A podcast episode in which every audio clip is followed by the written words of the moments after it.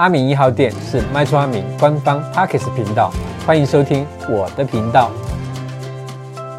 那我们今天的主题呢，就是买房爱注意二次施工篇。那相信很多人都听过二工这个名词呢。那二工到底是什么呢？有一些人觉得二工就是第二次施工嘛，二工可能没有什么问题哦。或者也有觉得说二工哦，这个代志根本真大条哎。好的，就让阿明来跟大家分享二工的这个单元哈。那我们今天的苦主呢，而不是我们今天的网友，是阿芳哈。阿芳他在。年假前，他就签了一些预售屋，签的呀，很开心的买下去哈。那这时候呢，销售中心就跟阿芳表示，我们在年假之后呢，会开始呢跟客户讨论相关客变的细节。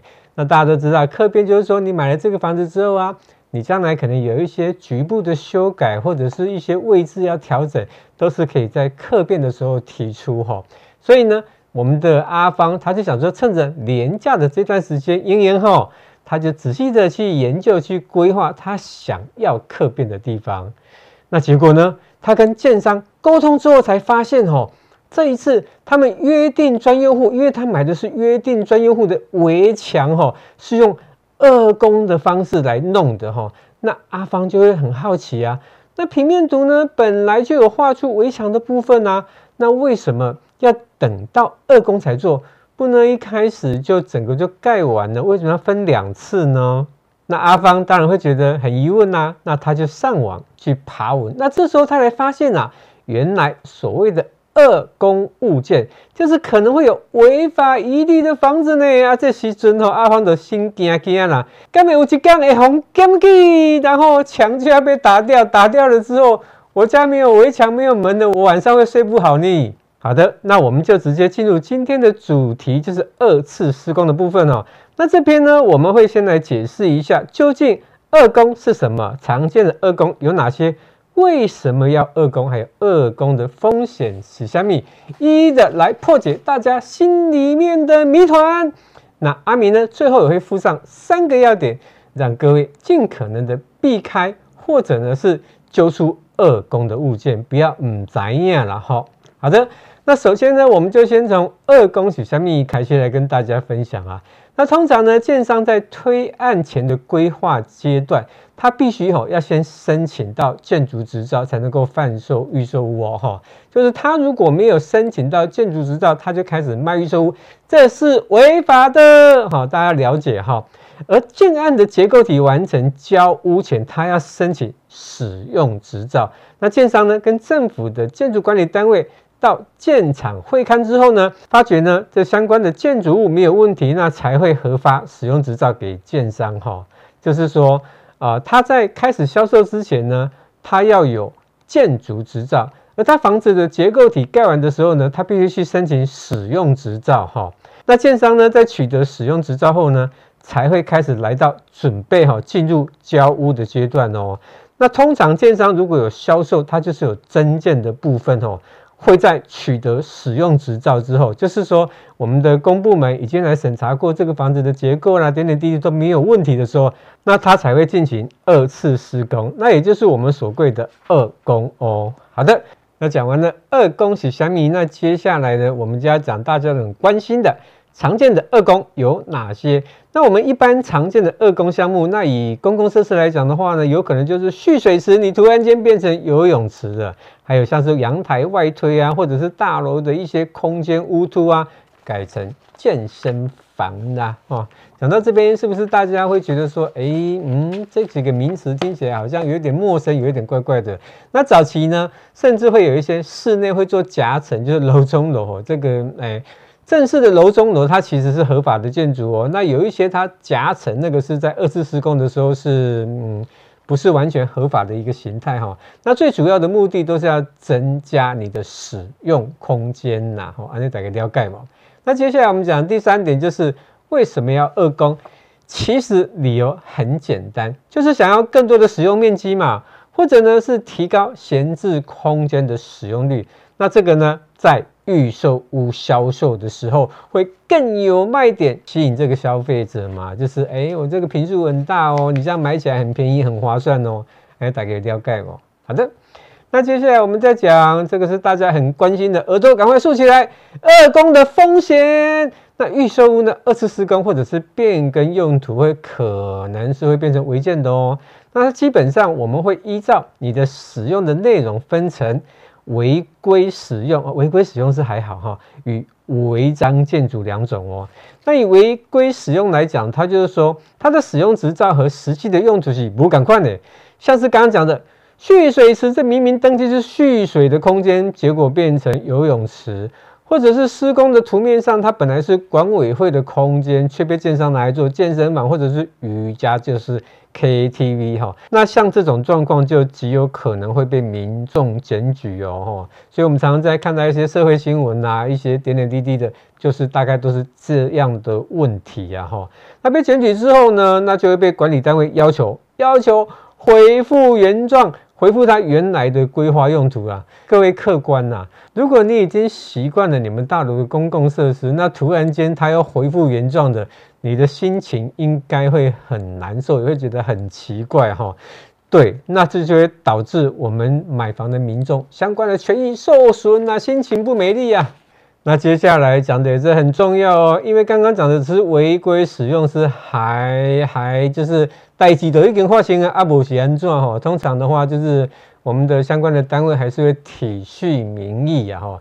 那现在比较严重的就是违规建筑的部分哈。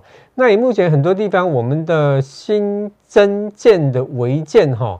它都是属于即报即拆的，所以这个部分我们不要太过侥幸哦，这一定要注意哈。那我们根据呢《建筑法》第七十四条第一项的规定，建筑物的所有权人或使用人应维护建筑物合法使用与设备安全哈。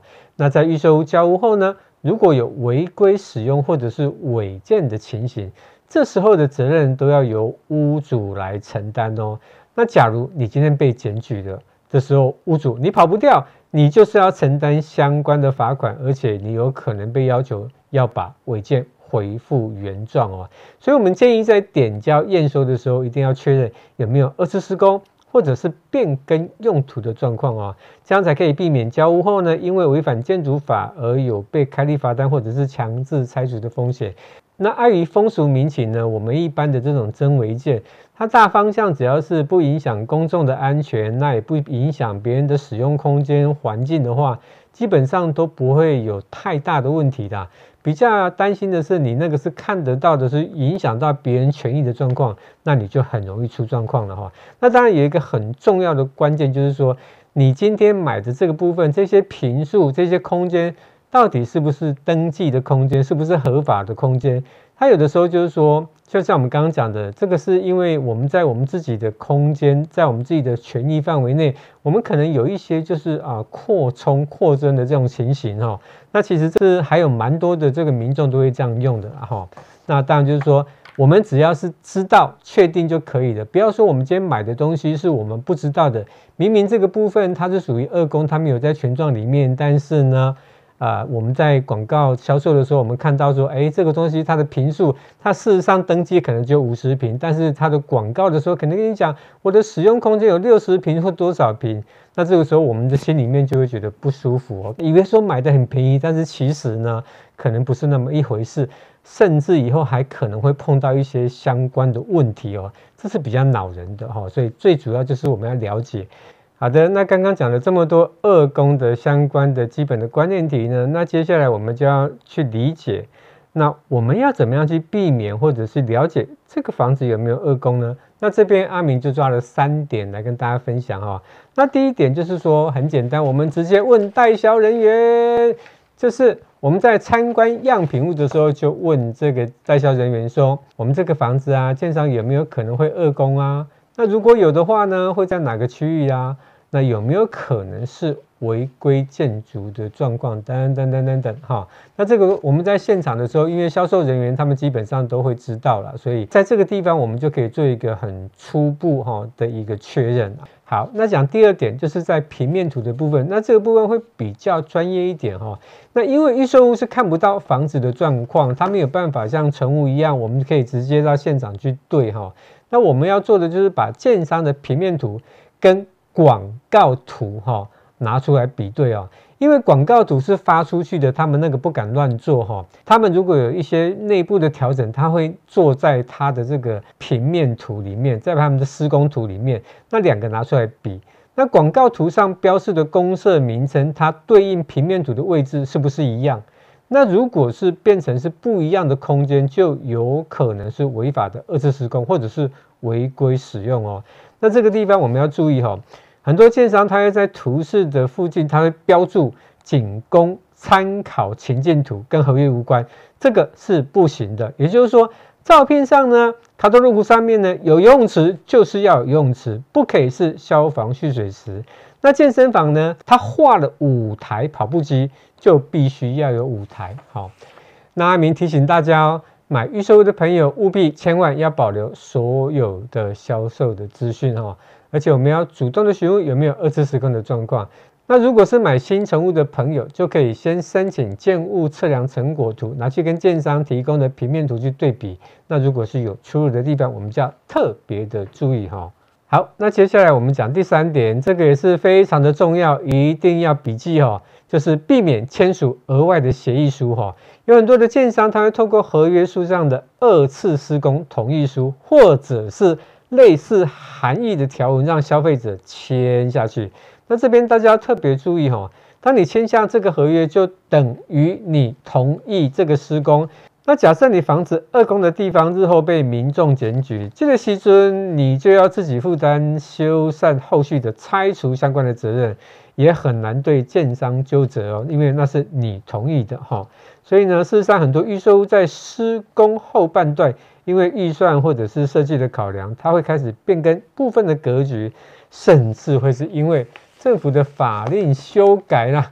也会有二工的状况，所以呢，假设你是收到二工的通知，就记得要特别的注意相关的内容跟细节，避免呢变成违建哈。那最最后再一次的提醒大家，在签约的时候，避免同意建商二次施工或者是变更用途，在交屋验收要仔细比对建商提供的使用执照跟现况的设施有没有一样。避免呢后续因为违反建筑法规或被罚款，或者是被强制拆除的状况哦。好的，那关于二宫爱注意这个单元就到这边结束哦。喜欢我的频道，请分享给更多人知道；不喜欢我的频道，请让我知道。阿敏一号店，我们下回见。